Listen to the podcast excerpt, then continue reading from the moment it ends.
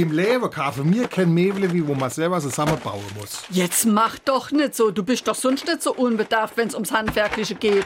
Hör mal auf tausend Schrauben, Bolze, Halterungen und das alles für ein Schuhregal, wo sowieso fast nur Schuh von dir drin sind. Mir Hans doch ball. Ja, vor allem mir. Du stehst daneben und guckst mir zu, wie ich schaffe.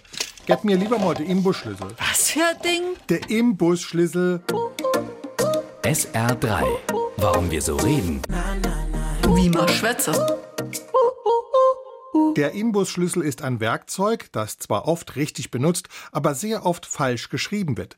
Es heißt nämlich Inbusschlüssel mit einem N und nicht wie eben gehört Imbusschlüssel.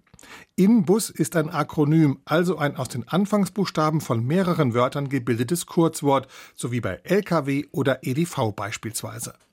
Inbus steht für Innensechskantschraube Bauer und Schaute. Das war die Firma, die das Werkzeug auf den Markt brachte.